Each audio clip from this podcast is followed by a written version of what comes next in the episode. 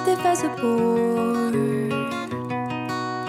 I pay attention to things that most people ignore. And I'm alright with the movies that make jokes about senseless cruelty, that's for sure. Bem-vindo ao nono episódio do podcast Acorde, Música e Psicanálise. Hoje recebemos nossas convidadas Carisa Almeida, que é psicanalista e docente no Instituto DIP, Diálogos e Estudos em Psicanálise, e a nutricionista comportamental Brisa Batista.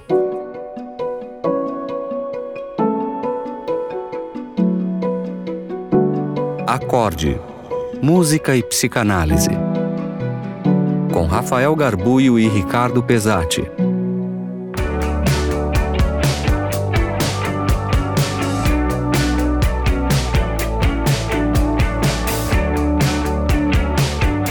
Hoje nós temos, no lugar de uma convidada, nós temos duas convidadas. Então sou eu, Ricardo Pesati, Rafael Garbuio, a Carisa Almeida, novamente conosco aqui, já explicamos como isso aconteceu, e um, mais uma convidada especial, que é a Brisa Batista, ela é nutricionista comportamental. Então, bem-vinda, Brisa, bem-vinda, Carisa. A obra que nós vamos analisar hoje é uma obra bem diferente das demais que fizemos até hoje. A grande maioria das obras que nós tratamos sempre foram dos anos 60, 70, a mais nova aí dos anos 80, teve a do Tribo, que é um pouco mais recente. Essa música que nós vamos tratar hoje é um lançamento, ela consegue ser mais nova que nosso podcast que tem 90 dias. Ela, nosso podcast começou em agosto, essa música foi lançada em setembro, ok? Convida a Carisa para falar conosco e falar um pouco dessa música. Boa noite, Carisa. Boa noite, gente. É um prazer estar aqui de novo. É um prazer estar aqui com a Brisa também. Essa música que chama Pretty Isn't Pretty Enough, essa última parte não está no, no, título da música, é da Olivia Rodrigo, que é uma cantora americana de só 20 anos e que está fazendo bastante barulho no cenário musical com a temática que ela traz, acho que ela é porta-voz de muita coisa dessa geração. E essa música em específico me tocou porque é, me parece que é uma música que fala muito da adolescência. É, bonito não é bonito o suficiente, ou bonita não é bonita o suficiente. Quem convive com adolescentes talvez se dê conta de o quanto essa temática aparece na adolescência, né? As exigências, a aparência, as tentativas. Então, eu vou começar pensando, falando com vocês sobre a letra da música.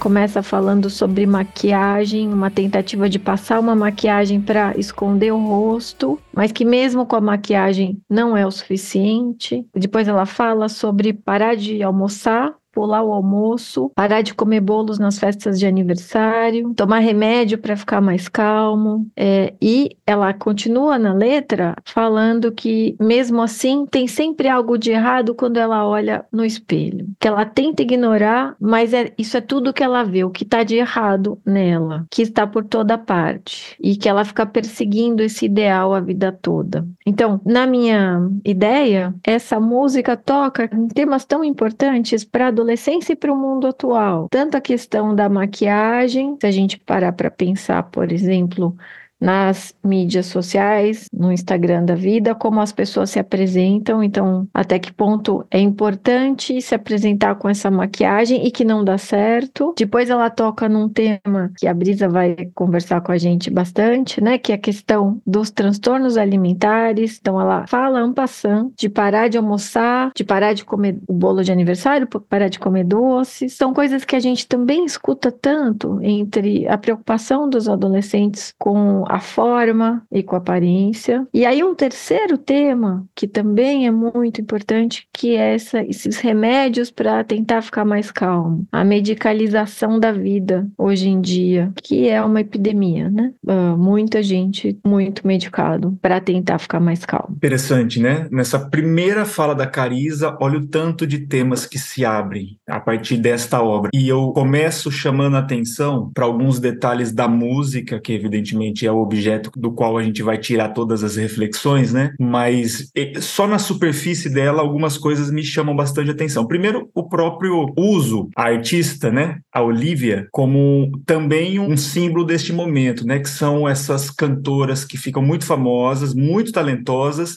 e são muito autorais. É importante a gente lembrar que essa obra, ela é uma das compositoras. Ela também escreveu a música, não sozinha. Ela teve acho que duas pessoas que, que assinam a obra junto com ela, mas ela faz parte também da elaboração da obra, né? Isso é, é, é bastante relevante, especialmente por aquilo que o Ricardo acabou de falar. Ela é muito jovem, já tem uma abrangência mundial, podemos dizer isso, e ela é muito jovem. Mas é, ouvindo a música, foi legal que a Carisa falou, já o primeiro tema que ela trouxe foi a questão da maquiagem, né? Porque o texto já começa falando de de maquiagem. Essa música me chama muita atenção, porque quando a gente ouve, é uma baladinha normal, né? Você poderia estar ouvindo essa obra e achando que ela está falando de coisas muito corriqueiras do mundo juvenil, é, falando de uma festa num sábado à noite, né? Não tem nada na música que nos... Eu tô falando da música enquanto efeito sonoro apenas, né? A música sem as palavras, sem o texto. Não tem nada na música que pressuponha um, alguma coisa muito dramática, muito profunda.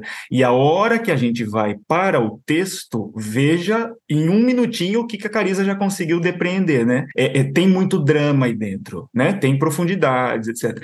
E a música não transparece. É quase como se a elaboração musical, o arranjo, a edição sonora fosse também uma maquiagem, né? Não não está completamente. Você tem que ouvir a música, você tem que entender o que ela está dizendo para poder ver que os temas tratados não são tão não são tão leves quanto em um, uma primeira audição parece.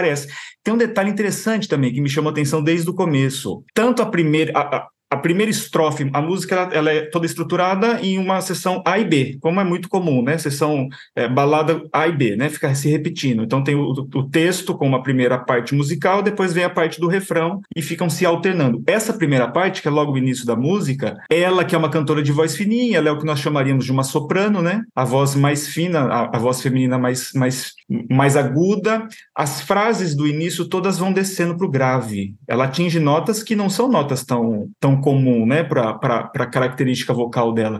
Então ela começa falando a primeira frase da música, em algum momento a gente vai ter tempo tratado da tradução, né, de uma versão, mas seria alguma coisa como ela diz: "Comprei um monte de maquiagem, tentando cobrir o meu rosto, comecei a pular o almoço". Isso que a Carisa já trouxe. E a frase musical vai sempre para baixo. Isso não é tão comum e isso de certa forma nos, nos dá vários indícios, né? Musicalmente nos chama a atenção. E, e a música ela tá toda recheada desses elementos simples, é, maquiados, mas estão presentes ali.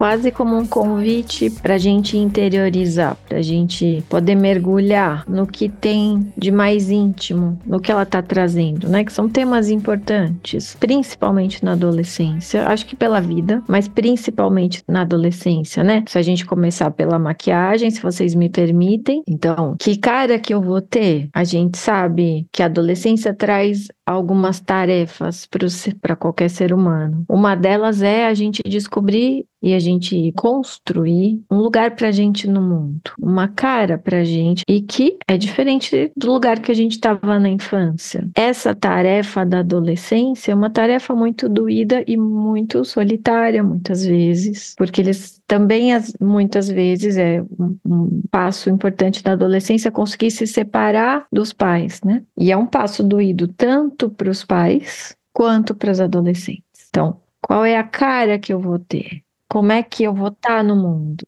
Interessante, Carisa, que os episódios que nós fazemos aqui no Acorde, eles a princípio são individuais, mas conforme nós vamos falando, voltam outras coisas, né? Então, é, tem um episódio que é o episódio número 6, no qual a música, uma música dos anos 70, que chama The Hall of Mirrors, que fala sobre o espelho, que a pessoa vai se construindo no espelho e ela vai gostando, vai desgostando, vai mudando, vai fazendo e ela vai vivendo no espelho. Chega um momento que ela acaba vivendo no espelho e a gente diz que, ok, isso é o normal do ser humano, né? Aqui de novo, a gente olhando em outra melodia, em outra letra, de outra forma, a pessoa se construindo com as dores do crescimento, né? Crescer dói, né? Você sai de uma posição de conforto da infância, vai para uma posição jovem, tem acompanhado alguns casos que não é bem adolescente, né? Não é só adolescente, o adolescente, o adulto jovem, então pessoas ainda com 20 e poucos anos com essa, né, parece que ficou algo ali no, no, passado, né, que não foi completamente resolvido, né, e você acaba tendo um pouco de regressão e, e, e volta para esse mesmo ponto e está sempre falando disso, da imagem. É o se construir a partir do olhar do outro, né? Você acha que o outro não te vê tão bonito quanto você gostaria que fosse, né? E vai para esse lugar. Acho que a brisa pode ajudar bastante também nesse assunto, porque a alimentação é algo que a gente tem como teria que ser consciente, mas é uma das coisas mais inconscientes que a gente faz.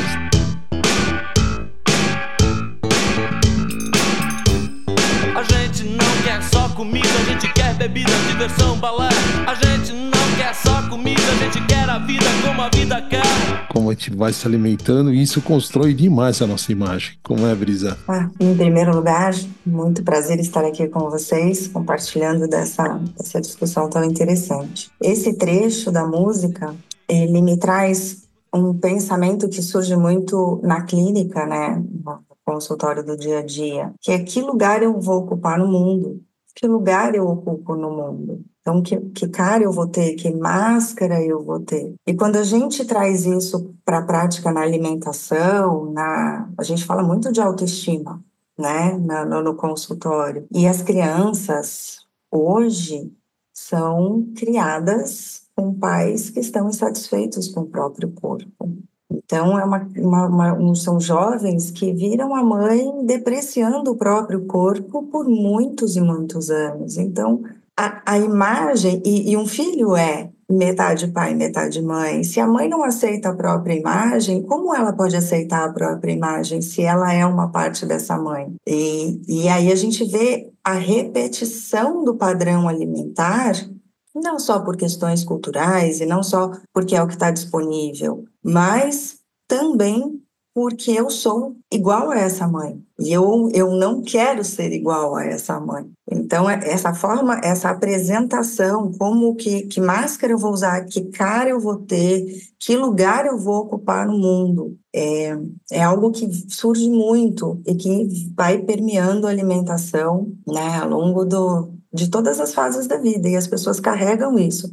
Eu recebo adultos, é, nem tão jovens, com essa questão ainda latente. Estava pesquisando um pouquinho. Nos Estados Unidos tem pesquisa para tudo, né? E tem muita pesquisa sobre transtorno alimentar. Tem uma pesquisa de 2015: 40% das meninas de primeira série, de primeira a terceira série, são as pequenininhas, das 6 a 8 anos de idade, é, querem ser mais magras do que são. 40% com 6 anos, 7, 8 anos, com essa preocupação. E 81% das menininhas americanas com 10 anos, essa, pesquisa, essa também é de 2015, então mais antiga. Então, pode ser até que hoje em dia seja pior, né? Pós-pandemia, a gente viu, a gente vê um, uma onda, uma piora na saúde mental em todas as faixas etárias, né? Mas essa pesquisa de 2015 dizia que 81% dessas meninas americanas de 10 anos tinham medo de ser gordas. Então, uma das trilhas que essa música pode abrir para a gente conversar hoje, pensar aqui, é essa questão da imagem, da forma física e do sofrimento atrelado a isso, e que muitas vezes é um sofrimento muito silencioso. É, eu estava lembrando de um filme que está no streaming que chama O Mínimo para Viver em português, que é também sobre esse sofrimento com o próprio corpo. No caso, é, nesse filme é sobre anorexia, é um filme com o Keanu Reeves, é, e que também fala desse descompasso desse desconforto e da batalha que é. Muitas vezes as pessoas não entendem, né? Muitas vezes a própria família não entende. Uh, então, acho que é uma boa, ainda bem que vocês uh, tiveram essa ideia genial de convidar a Brisa também para essa conversa, para a gente também falar sobre esse sofrimento que a gente uh, acompanha com as pessoas que sofrem de transtorno com relação à imagem e transtorno alimentar. O que vocês acabaram de dizer, né? Cada uma de um jeito distinto, mas resumindo no sofrimento, que tá, tá claro, né? Que é o que movimenta a música, tem duas frases que me chamaram a atenção desde o começo, e de certa forma elas, eu acho que elas evidenciam tudo isso. E de novo, não só, de novo, porque vocês já disseram isso, né? É, é lógico que a gente, nessa música, estamos tendo como objeto também a adolescência, o início da vida, a juventude, mas são questões que extrapolam muito essa faixa, né? Jovens adultos continuam tendo isso com bastante frequência, mas as frases que são muito simbólicas, para mim, é quando ela diz logo no refrão: e todos estão conseguindo.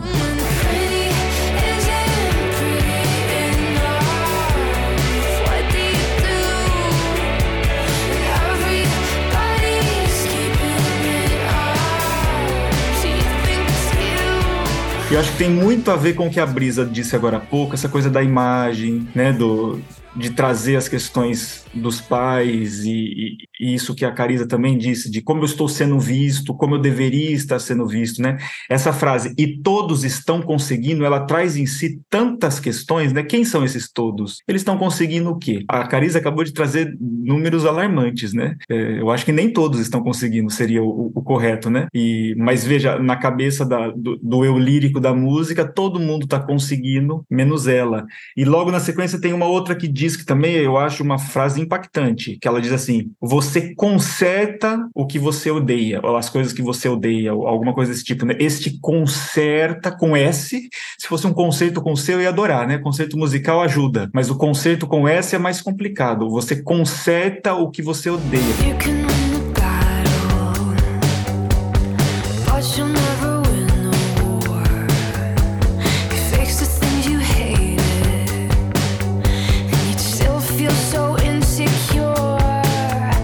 Conserta baseado em quê, né? E como é, como se dá esse conserto? E o que será que ela tanto quer consertar? Ao final da narração poética da música, também deixa claro que, que é impossível, né? Ela fala, você ganha, ganha a batalha e perde a guerra. Ou seja, ela mesma, na sua imaturidade, né? Imaturidade no sentido de muito jovem, pouco experiente, ela também já percebeu que essa guerra é difícil de ganhar, né? Porque você conserta nem sempre o que precisa ser consertado. O que você odeia, será que realmente está odiando? Ou será que. E por que, que o outro está conseguindo e você não? Enfim, tudo isso coloca o ambiente bastante, bastante atual, né? Infelizmente, são questões muito atuais e que reverberam em todos os meandros da vida, né? E realmente faz, fazem a diferença. O que você falou agora, Rafa, me lembra muito o que a gente.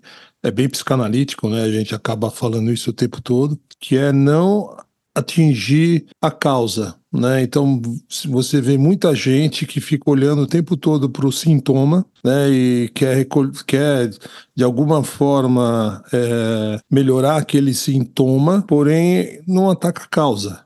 Então resolver o sintoma, por exemplo, você vai lá Óbvio, tem situações que o, se medicar é importante, mas muitas vezes você só ataca o sintoma com um benzodiazepínico, com alguma coisa assim, e você continua com a causa ali gerando a dor o tempo todo.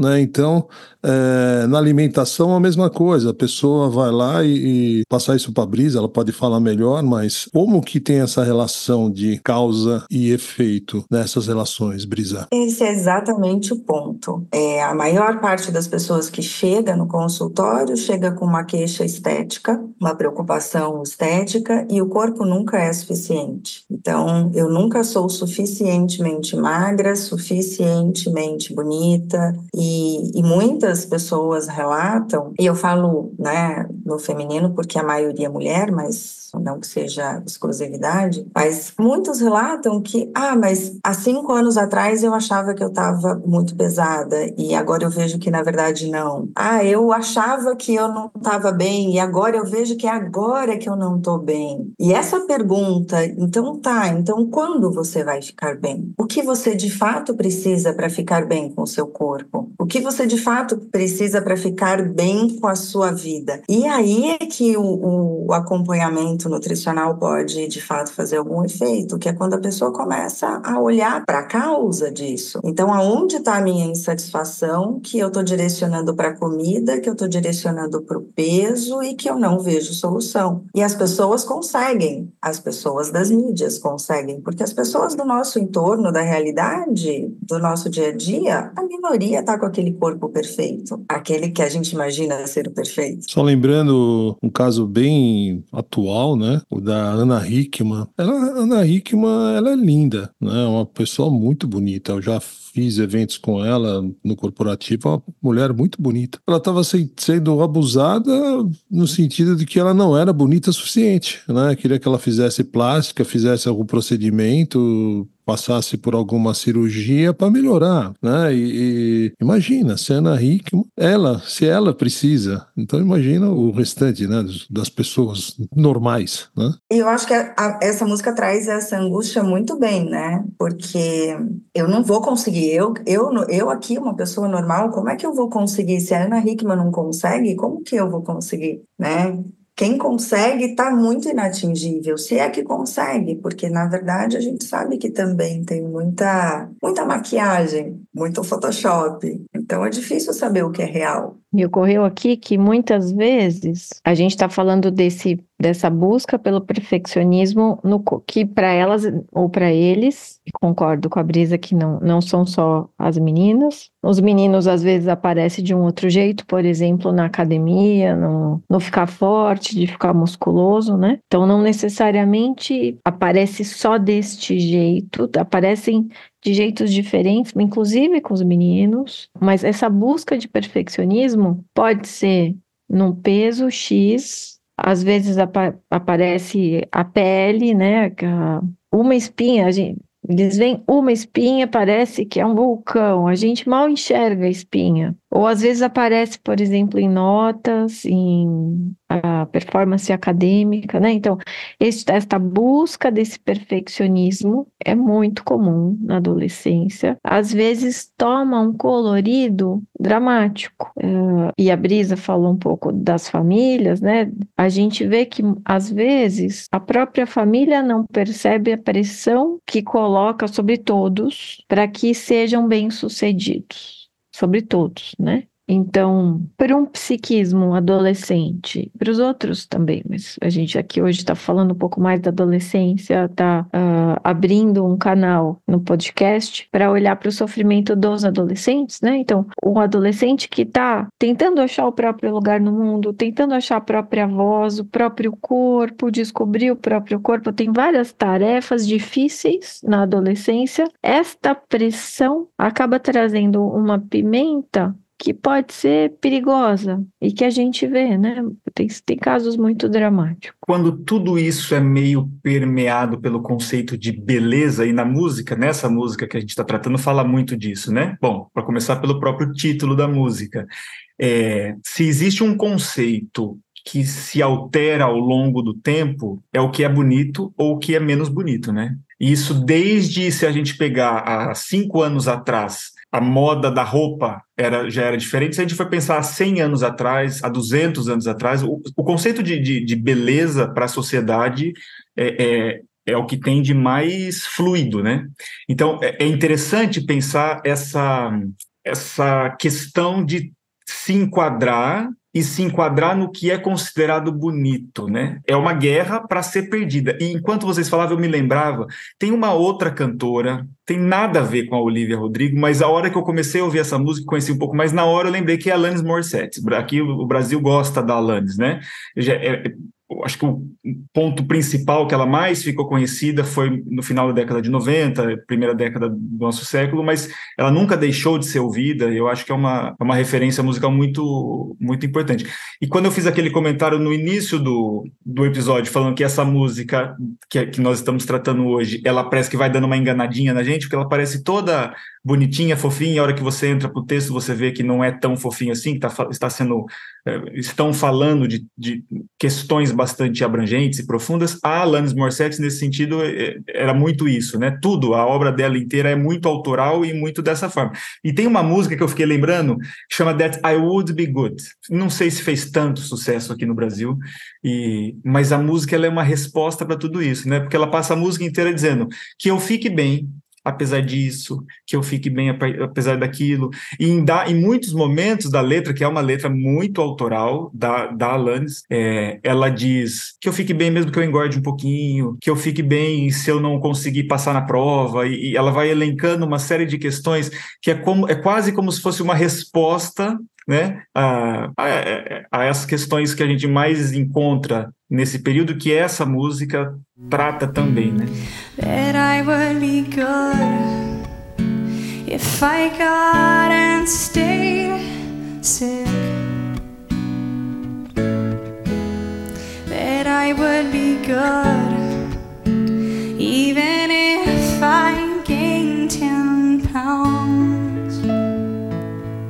Seria uma resposta saudável, né? Que eu consiga ficar bem, mesmo não estando com o peso ideal, com a pele perfeita. Exatamente. Com skincare feito, cabelo, chapinha, sei lá, chapinha ou não chapinha, depende da moda. É, mas que eu possa me sentir bem sendo quem eu sou, sendo autêntica, com falhas.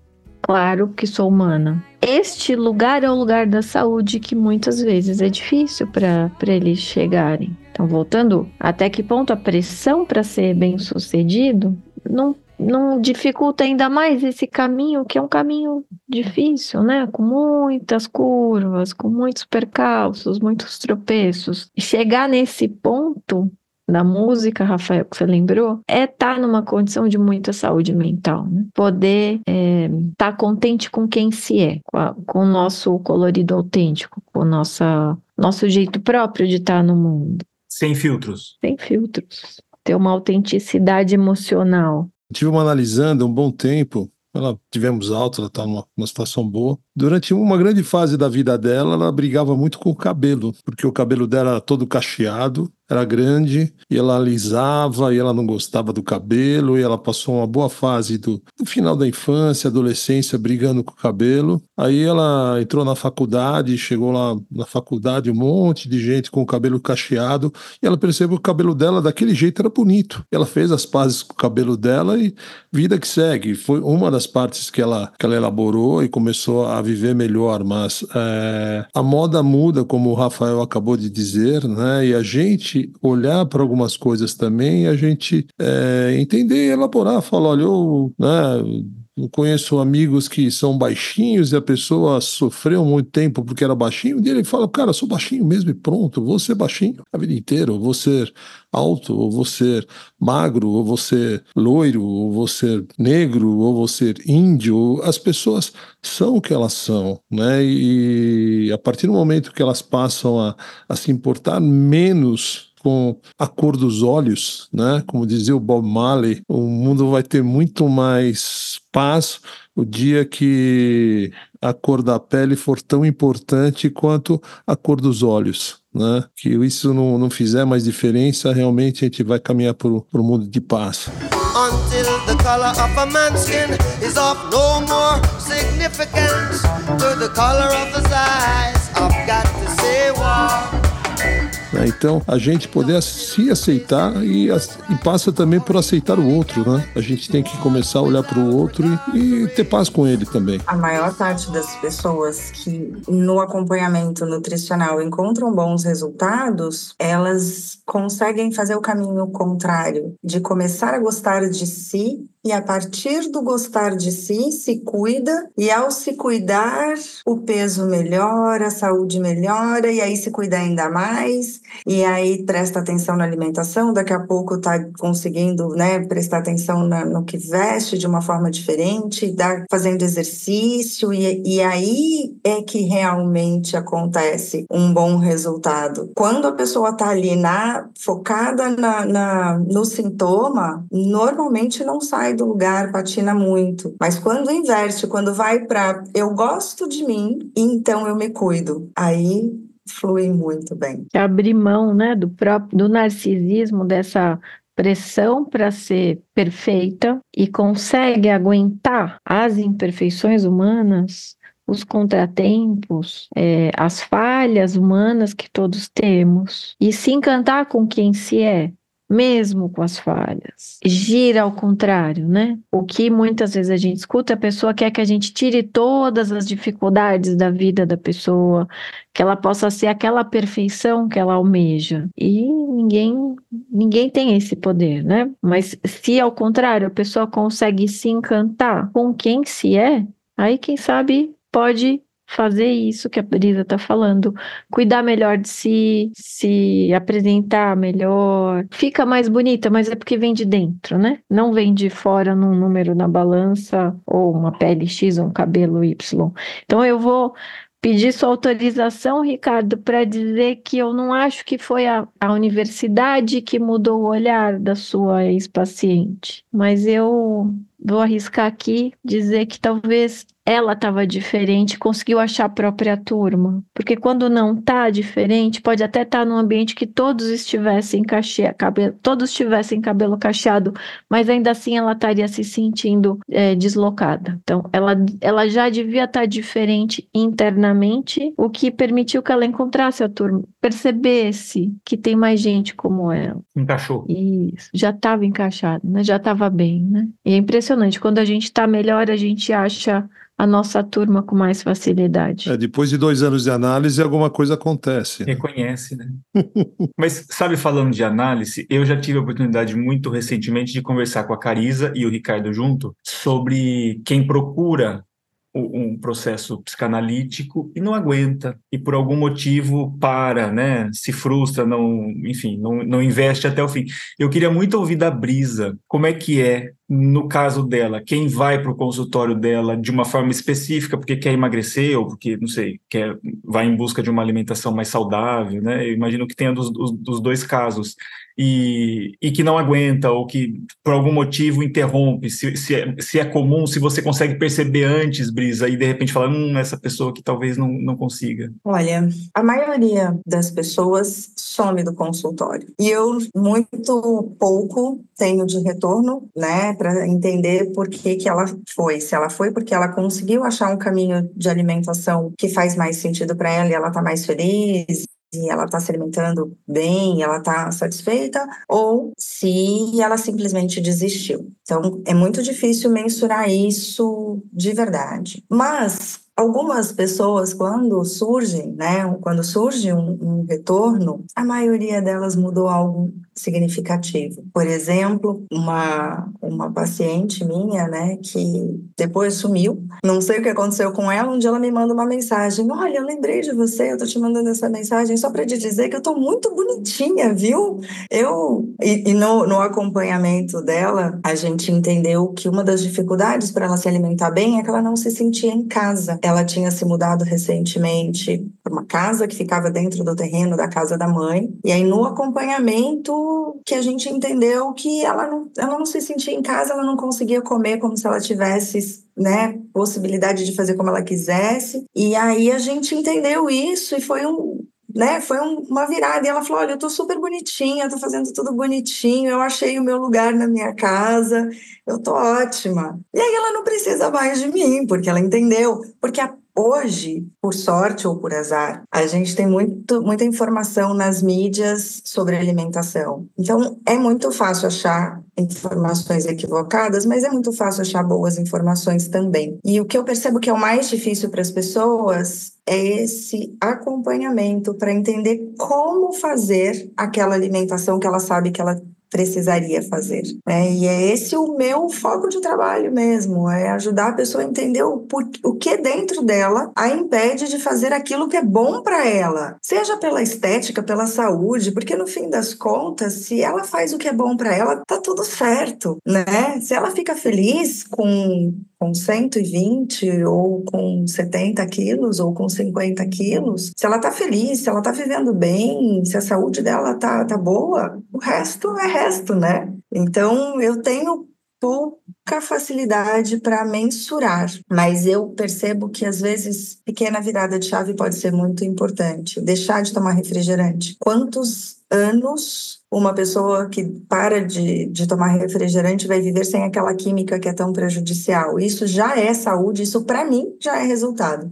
Mesmo que ela não perca nenhum quilo, mesmo que ela não, não chegue naquele sonho que ela, né, que ela se propôs de início. Eu estou pensando aqui, a gente conseguiu fazer hoje uma equipe multidisciplinar, que é algo importante em alguns, algumas terapias, né? Então, até na, na psicanálise, muitas vezes a gente precisa trabalhar junto com um psiquiatra, quando é necessário uma medicação. Uh, em algumas situações, vai precisar de atividade física, outras vai precisar também de de alimentação, que é o que a gente está falando aqui hoje. Então, nem, nem sempre ficar naquele lugar do, do, do, terapeuta, né, o psicanalista, que, ah, não, já comigo que eu resolvo tudo. Não, não gosto muito da, dessa posição de eu desse potente que vou fazer tudo. Né? Eu, eu, admiro muito quando é possível ter cooperação, né? essa cooperação de profissionais de, de conhecimentos diferentes que vão complementar aquilo que a gente faz. Né? Então, imagina a Brisa também, alguns desses pacientes, eles fazendo terapia, né? Porque a pessoa chega com, muitas vezes, é ansiedade, né? Eu acho que um dos, na compulsão alimentar, um dos principais motivadores é a ansiedade. E aí, por mais que você fale no racional com ela do quanto ela tem que comer, quanto ela tem que colocar ali de ingestão de alimentos diariamente, se ela não for, de alguma forma, lidar com essa ansiedade em alguma outra atividade, que seja, não seja psicanálise, mas que seja uma atividade física que, que resolva essa situação, alguma coisa para lidar com essa ansiedade, a, fica bem é, restrito o campo de atuação na nutrição. Né? Para quem está ouvindo aqui, é, muitas vezes vai estar tá olhando só o, o, o, sintoma por um ângulo, são vários ângulos que a gente precisa estar tá sempre olhando para ser uma, uma, uma atuação mais completa. Mesmo no caso de anorexia, né? Os casos graves de anorexia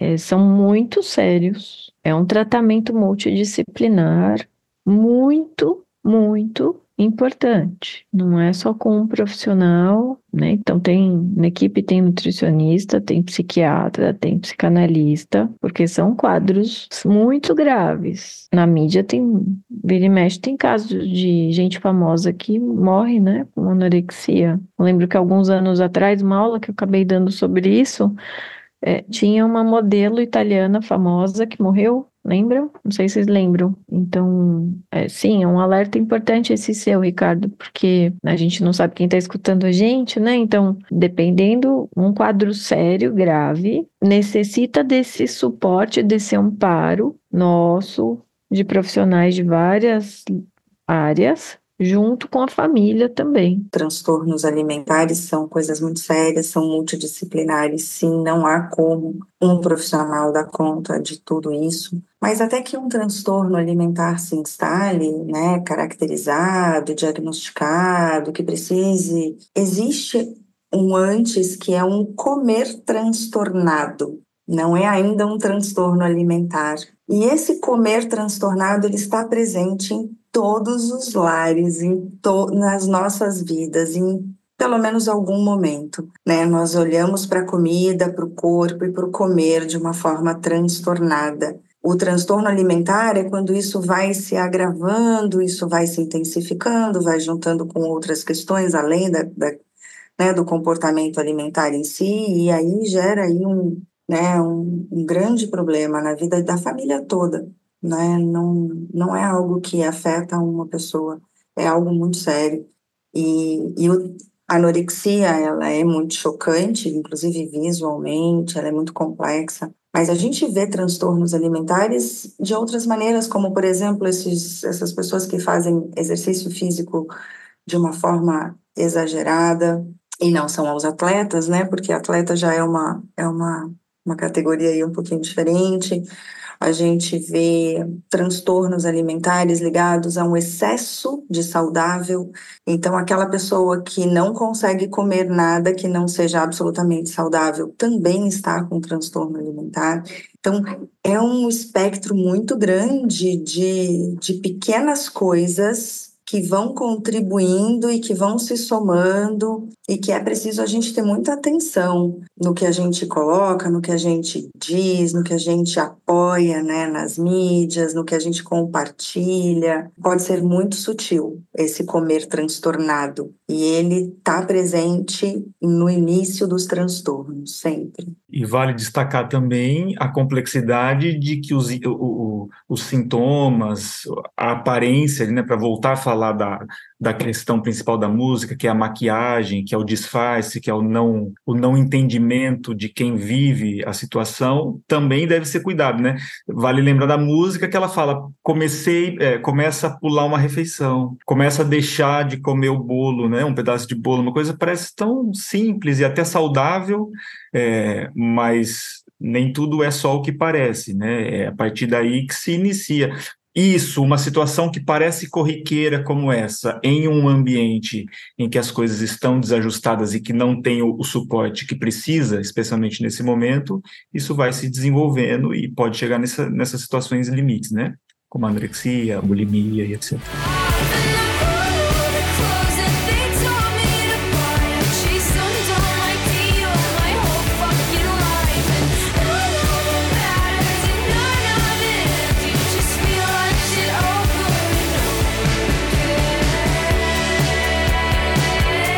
Às vezes, viver num ambiente em que a gente não pode controlar nada, a única coisa que nos resta é controlar quanto que a gente come, controlar qual peso que aparece na balança, né? Então, é uma situação séria esta da anorexia. Eu fiquei aqui pensando, me colocando no papel de repente de o que eu falaria para pais que possam estar nos escutando. Talvez, acho que a Brisa também uh, pode complementar, lógico, mas a importância de estar próximo mesmo nessa fase da vida em que eles estão se desgarrando, estão descobrindo o lugar deles no mundo, mas a importância dos pais estarem atentos aos sinais, avaliar a gravidade de mudanças, por exemplo, de repente começa a desmaiar, ou de repente desenvolve, começa a fugir de situações sociais, começa a se isolar, é, mudanças grandes de jeito, de comportamento, são podem ser alertas importantes. Então,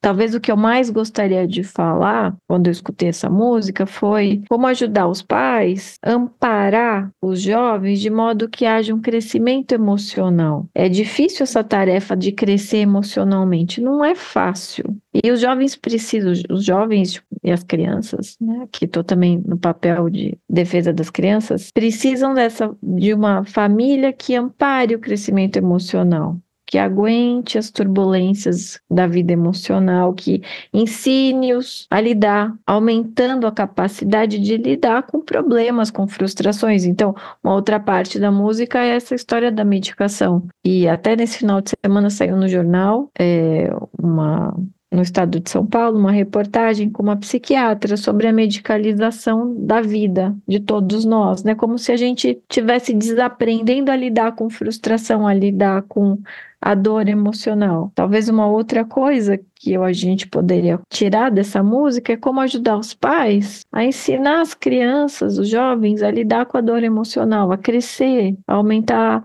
o músculo para lidar com perdas, tropeços, para lidar com a vida, né? No entanto, Carisa, quantos pais também não usam algum ansiolítico, benzodiazepínico, alguma coisa. Né? A gente está numa situação hoje, eu vejo, outro dia eu fui fazer um, um check-up no hospital e quando a mulher começou, ah, o que você toma? Eu falei, ah, eu tomo um remédio X para pressão.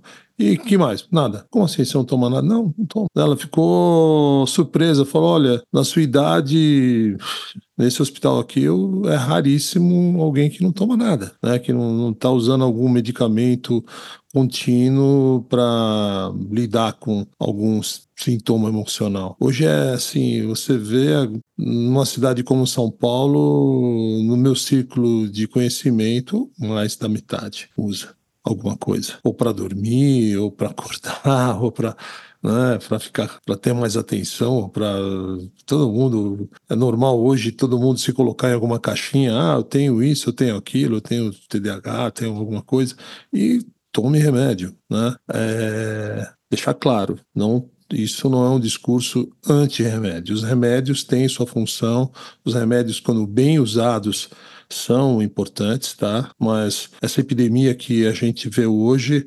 é, eu vejo como um, um, exagero, uma coisa que seria um, uma saída, né? Como se você realmente está tendo dor, é importante usar algo para dor, mas quando você passa a usar aquilo o tempo todo, tem, tem uma diferença grande, né, entre dor e sofrimento. A dor, se é algo pontual, você vai lá e toma alguma coisa para suportar aquele momento de dor, né? Você teve um, um trauma, você, né, um braço, por exemplo, você fraturou ali, você vai tomar uma coisa para dor pontual, né? Dor, Agora, sofrimento é aquela coisa constante que fica e continua. Tomar remédio para o sofrimento, a gente tem que entender o que está acontecendo. Se o remédio é para dor, é uma situação. Se o remédio é para o sofrimento, é algo bem diferente. Né? Então, entender essa pontuação aí, o que, que a gente está fazendo com esses remédios. É, eu acho que é um alerta importante, não é verdade?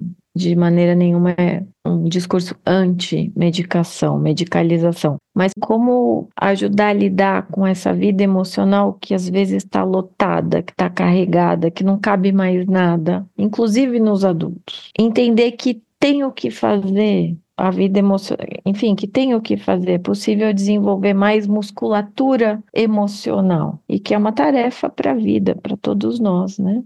Desenvolver essa musculatura para lidar com a vida emocional, aumentar a nossa capacidade de tolerar turbulências. Eu acho relevante a gente citar também que essa música chegou ao podcast trazida pela Carisa, mas de uma forma que é interessante, em tendo sido é, é, citada, né, ou indicada por pacientes jovens. E o que, que me chama a atenção, né, a questão da identificação, de buscar o apoio, de traduzir uma tradução entre entre as pessoas, às vezes mais para o lado do inconsciente, né? Quantos adolescentes escutam essa música e talvez nem tenha todo o cuidado de, de penetrar nesse texto como a gente tentou fazer, e mas de alguma forma fala, né? Dialoga, é, encontra eco e, e, como que ajuda, né? Como que a arte ajuda nesse momento também, né? De, de, nem que seja assim, olha, não sou só eu. Sem dúvida, é verdade. Os adolescentes que acabaram me mostrando, Olivia Rodrigo, conheci através deles. E essa não é a única música, eles trazem outras. Tem outra que é Jealousy, Jealousy. é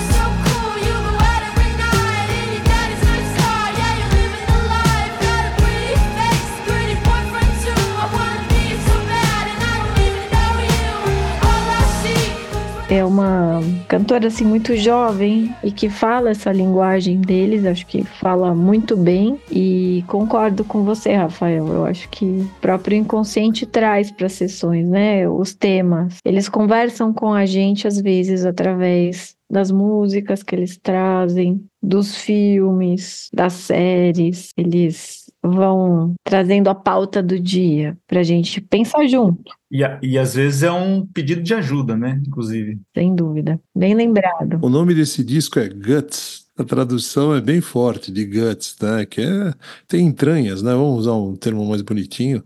É ter realmente entranhas, tá? Entranhado, ser uma coisa forte que vem lá de dentro. Visceral, visceral, visceral né? exatamente, é visceral. É muito interessante, né, olhar por esse lado, porque essa é a função da arte. Eu gosto, tem muita arte que a que a gente traz aqui normalmente é a arte que nos toca, né, que nos toca e toca a sociedade, né? Então, toca de que forma? Por que que nos tocou? Onde se tocou é porque é alguma coisa que a gente sente ali, alguma ferida aberta nossa, que a gente vê aberta na sociedade. O que está tocando isso, né? Por exemplo, quando ela fala aqui do apoio externo, né? Assim, ela coloca que da roupa, né? Eu comprei todas as roupas que me mandaram comprar, né? E mesmo assim não funciona, não, não resolve, não é isso. Né? É, eu persegui um ideal idiota. E é, é, inclusive ela usa um palavrão. É, I chased the some dumb ideal my whole fucking life porra da vida, né? E, e, fiquei perseguindo esse ideal, esse ideal idiota durante toda a porra da minha vida. Para quê? E nada disso importa, e nada disso acaba. Você simplesmente se sente uma shit, uma merda, repetidas vezes, over again.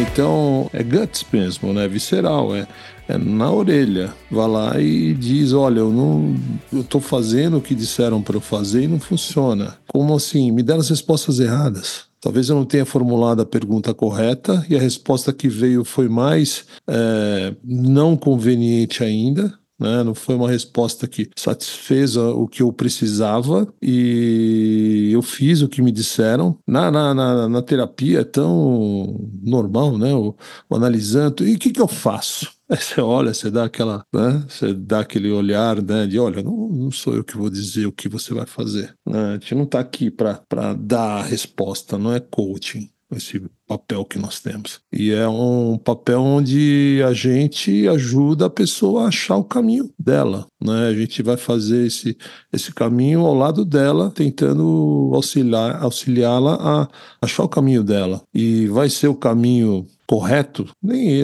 não sabemos também que é o correto ou não, né? Não tem exatamente essa palavra correto. Tem o que a gente viu que é o que tem mais mais tendência a lidar com aqueles sintomas que ela vem apresentando. E com o tempo, lidando melhor com os sintomas, a vida começa a ficar mais leve, como a Brisa falou da, da paciente que eu ligo para ela, olha, eu tô me sentindo bonitinha. Imagina, é bem isso, né? Olha, eu... e talvez ela nem mudou tanto fisicamente, o olhar dela que mudou. Né? E a hora que você consegue olhar o, o, mudar o seu olhar, muda a vida, né? Porque a vida é, é aquilo que nós enxergamos. E de acordo com o olhar que nós temos, nós vemos de um jeito ou de outro. À medida que a gente consegue mudar esse olhar que enxergamos a vida, a vida muda. É interessante, né? Isso é psicanalítico. Esse trecho da música né, a minha vida toda, me chama muito a atenção. E é uma coisa que eu escuto muito. É, e eu fico pensando que vida toda é essa de uma menina de 20 anos?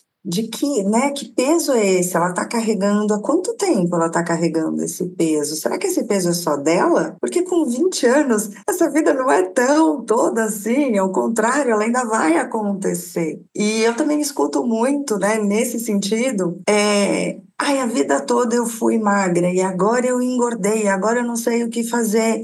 E aí a pessoa tem ali vinte e poucos anos, eu falo, tá, mas que vida toda é essa que você foi magra? Vamos olhar. Porque até ali os 14 você era adolescente. Como é que era na adolescência? Antes, né, na infância. E aí na adolescência é de fato uma transformação. Então você não, não é você ainda, você está mudando de algo que já foi para algo que virá. E agora você está né, com 20 e pouquinho, você está chegando agora que você vai saber quem é você, que corpo você tem, como você vai se relacionar com esse corpo. E a autoimagem é, é aquela coisa rígida, né, de que a vida toda eu fui, eu sempre trago essa reflexão para os clientes, né, que vida toda é essa que você está tá carregando com tanto peso, né, porque para a maioria delas ainda tem muita coisa. E para mesmo aquelas que já estão, aquelas pessoas que já estão um pouco mais velhas, gente, ainda tem tanta vida, que vida toda é essa?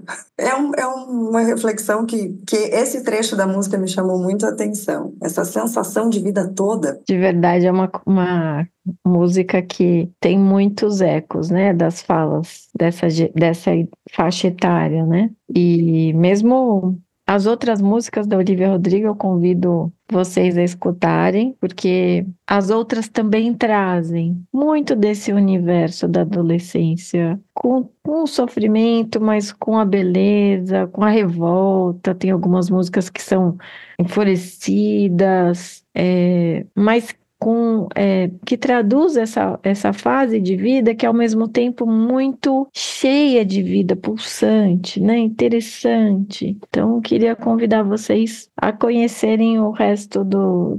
Ela não tem muitas músicas, são só dois álbuns, ela é muito jovem, só tem 20 anos. Eu tenho a impressão que essa menina ainda vai fazer muito barulho por aí. Como disse Rafael, são músicas autorais, ela tem bastante sucesso, bastante sensibilidade para traduzir o que acontece uh, no mundo interno dela e no mundo interno dos adolescentes. E como disse a Brisa, a vida toda dela. Os incríveis 20 anos. Uma mocinha, né? Só mocinha ainda. Episódio passado a gente falou do John Lennon, teve uma parte que a gente parou para olhar, né? Ele estava lançando lá aquele disco, o Plastic Ono Band, ele já era um ex-Beatle, ele já tinha mudado o mundo, era uma das pessoas mais conhecidas do mundo lá, um monte de coisa acontecia. Ele tinha 30 anos anos. Parecia assim, quando você fala, né? Parece, cara, né? É o John Lennon. E para nós, né? Como ele sempre foi mais velho, ele, enquanto vivo, ele era mais velho que eu, né? E você olha ele com uma pessoa mais velha, mas hoje, da idade que temos e olhamos para ele, fala, olha, o cara tinha 30 anos quando ele fez o Plastic Ono Band.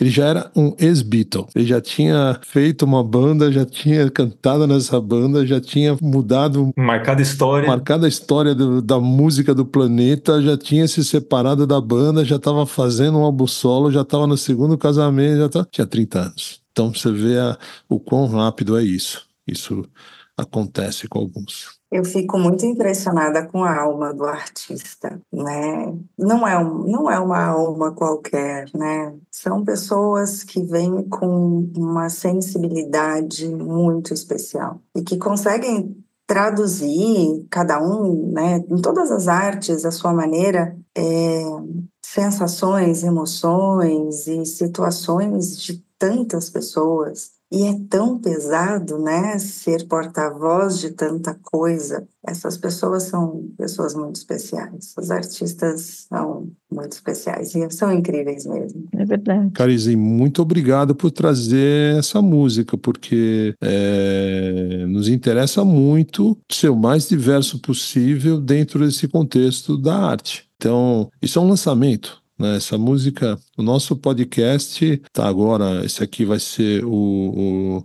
nono episódio, então foram 90 dias aí de podcast. A música é mais nova que o nosso podcast. Imagina. Talvez é a cara do podcast de vocês, né? O trazer um pouquinho de tudo para fazer as pessoas pensarem, é, olharem para a vida, quem sabe, de uma maneira um pouquinho diferente, ou pelo menos questionarem, se questionarem, Bom, queria agradecer o convite de vocês, possibilidade de falar sobre essa música, sobre esses temas, Companhia da Brisa. Foi muito legal. Agora com mais um, né, com mais ela aqui para dialogar, para trazer a vivência dela, o ponto de vista, a experiência. E, como sempre, foi muito bom estar aqui com vocês. Obrigada. Muito obrigado também. Obrigado, Carize Brisa.